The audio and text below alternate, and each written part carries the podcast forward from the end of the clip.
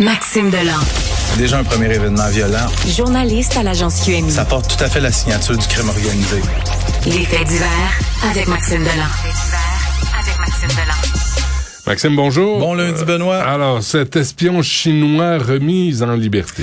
Ouais, Yu Sheng Wang, euh, ça, ça dit quelque chose. Cet ex-employé d'Hydro-Québec qui est accusé d'espionnage économique pourra retrouver sa liberté d'ici la tenue de son procès. Même s'il convient que les accusations sont graves, le juge Marco Labrie a accepté ce matin au palais de justice de Longueuil de remettre en liberté le présumé espion chinois. La couronne avait pourtant fait part au juge de ses craintes. Qui est disait- déjà sur un vol en direction de la Ouais, Chine. On disait, si vous le remettez Ben, en ben, liberté, il risque fort de retourner en Chine. Toutefois, le juge a imposé de nombreuses conditions de remise en liberté à l'accusé. Parmi celles-ci, il devra demeurer à sa résidence de Candiac, doit remettre son passeport, devra se rap- rapporter une fois par semaine à la GRC, devra avoir aussi un téléphone intelligent avec le système de géolocalisation activé pour savoir en tout temps il est où.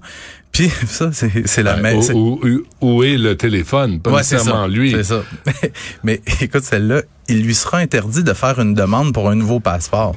Comment je te dirais bien ça? Faisant une nouvelle demande, ton procès va être fini, tu l'auras pas encore su. Ouais, c'est ça. Il n'y a rien qui presse. Là. Bon, donc, euh, il est remis en liberté, Ouais. mais on va voir si euh, il va pas fuir à la première occasion. Ouais, mais on Ah. est plus lousse avec Yu Sheng Wang qu'avec nos deux Michael, hein, qui étaient euh, Ah, ça, c'est pas le même en, régime. hein? en Chine. Ils sont Mhm. restés pas loin de trois ans en prison avant d'être Ouais. euh, Ouais. ramenés au Canada. Ah, il voulait pour- qu'il retourne chez lui pour Noël. C'est ça. C'est comment on est. Hein? Euh, disparition inquiétante d'un père de famille. Ouais, euh, c'est- ça se passe à Trois-Rivières. Le disparu il s'appelle Eduardo Malpica Ramos, 44 ans. Vendredi soir, il s'en va au bar avec des collègues de travail. Il s'est rendu au bar Le Zénob, au centre-ville de Trois-Rivières. Ses collègues puis lui ont du plaisir pendant la soirée. À un moment donné, les collègues s'en vont. Lui, il reste là. Puis à un, un certain moment, vers 2h15 du matin, il est expulsé du bar par un groupe de personnes. Puis les gens qui étaient avec lui plus tôt dans la soirée disent on comprend pas, il a pas bu, tu sais, il a pas bu énormément, il avait bu deux pintes de bière, puis il semblerait qu'à un certain moment, il est devenu tout désorienté, il a été expulsé du bar et la dernière fois qu'il est vu, c'était à 3h15 du matin en plein centre-ville de Trois-Rivières, pas de manteau, complètement désorienté. Euh, et je dois dire que c'est pas le profil du gars qui passe à dérape. C'est un professeur de cégep en sociologie, professeur au, au collège La Flèche à Trois-Rivières. C'est le père d'un petit garçon de, de 4 ans, un gars qui mène une vie rangée. Au cours du week-end, des dizaines de bénévoles qui sont mobilisés à Trois-Rivières, qui ont posé des affiches, qui ont fait des recherches, les pompiers qui ont participé aux recherches. On a arpenté les berges de la rivière Saint-Maurice, on a fouillé un peu partout. Il y a une enquête policière qui est en cours, mais c'est c'est Est-ce qu'on peut penser est-ce que, que quelqu'un ait mis quelque chose dans son drink? C'est ce que la conjointe, la conjointe de, de M. Ramos a publié un message sur les réseaux, réseaux sociaux en disant que elle, elle croit qu'il y aurait il aurait pu être drogué à son insu parce qu'elle dit Il y a des ça- comiques hein, qui s'amusent à faire ouais. ça. Non? Mais habituellement, c'est auprès des femmes. Mais Mhm. là, dans ce cas-ci, la conjointe de M. Ramos, elle, elle pense que ça pourrait être quelque chose, un, un geste raciste. J'irai pas nécessairement là parce qu'il y a une enquête policière en cours, puis la police parle pas pour le moment de, de motivation raciale dans ce dossier-là, mais c'est c'est une hypothèse qui va On être envisagée parce que tout d'un coup comme ça, tu deviens tout désorienté. Pas, pas à la suite de deux bières. Non, c'est ça. Tu as Mais y déjà été réel- désorienté, mais pas après deux bières. Moi, je suis tout le temps désorienté, Benoît. Vive le GPS. Euh, bon. Il y a une madame, c'est la madame de 92 ans, Ouais, ça, ouais. par un pick-up Ouais. qui a été tué. Euh, un VUS en, hier en fin d'après-midi. C'est- C'est une autre personne âgée qui est happée mortellement en tentant de traverser la route. Cette fois-là, ça s'est produit sur la route 131 à Saint-Jean-de-Mata, dans la région de la Naudière. À cet endroit-là, c'est une zone de 80 km heure. C'est une, une femme de 92 ans, tu le disais, qui a essayé de traverser la route à pied pour se rendre au dépanneur. A été happée de plein fouet par euh, le VUS. On comprend. A pas eu, pas eu grand chance Ben de, de survivre. Mais encore vendredi, vendredi, je suis allé à Sainte-Justine de Newton, en Montérégie. Un piéton de 78 ans qui s'est fait taper mortellement, qui est passé sous les roues d'un camion à Mais- une intersection. Mais il y a un problème. Moi, je me souviens, ma mère, qui est décédée euh, l'été passé, là, en juin, euh, elle avait 91 ans, mais tu sais, à un moment donné, elle voulait juste traverser, elle était à Laval des Rapides, traverser le boulevard Cartier pour aller au centre d'achat qui était en face. Mais les gens conduisent comme des hosties de malades. Ils ont pas de respect, sont, tu sais, ils sont bien pressés d'aller au prochain coin de rue.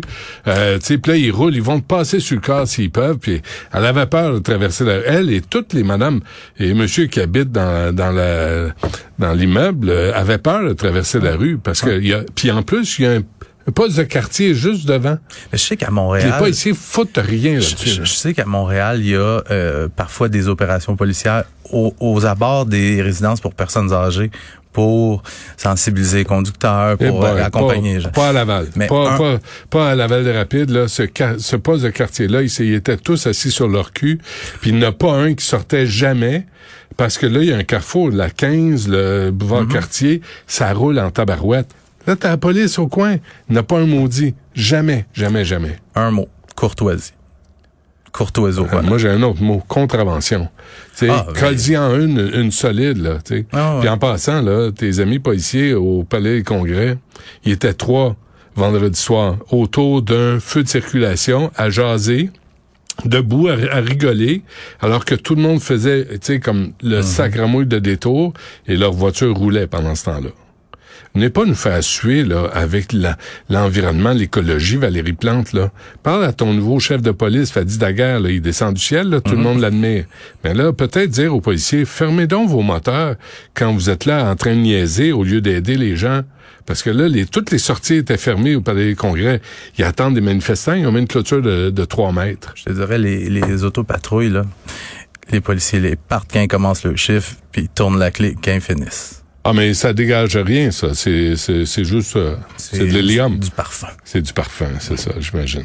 Bon, parfait. Puis une femme a disparu. Ouais, la feel, la feel good story de la journée.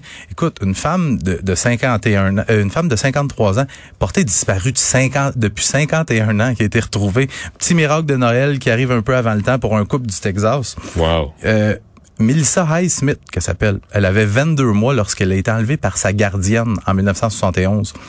Il y a eu enquête policière, mais finalement, il n'y avait pas de nouveaux, nouveaux détails. Ça a été classé dans les affaires non résolues. Puis il y a quelques semaines, Melissa Highsmith, qui elle a été élevée sous le nom de Mélanie Walden, elle a été élevée par sa ravisseuses, a décidé de s'inscrire, d'inscrire ses informations sur un site spécialisé pour savoir, tu sais, tes origines, d'où tu viens. tu- C'est comme ça qu'elle peut être reliée à ses parents qui vivaient dans la même ville Mais, qu'elle. mais elle connaissait pas son véritable nom. Non, mais par les, les tests d'ADN. Ah, C'est, c'est, c'est. ah 23 and Me, là, oui, oui, oui, même? c'est même, c'est ça, site-là.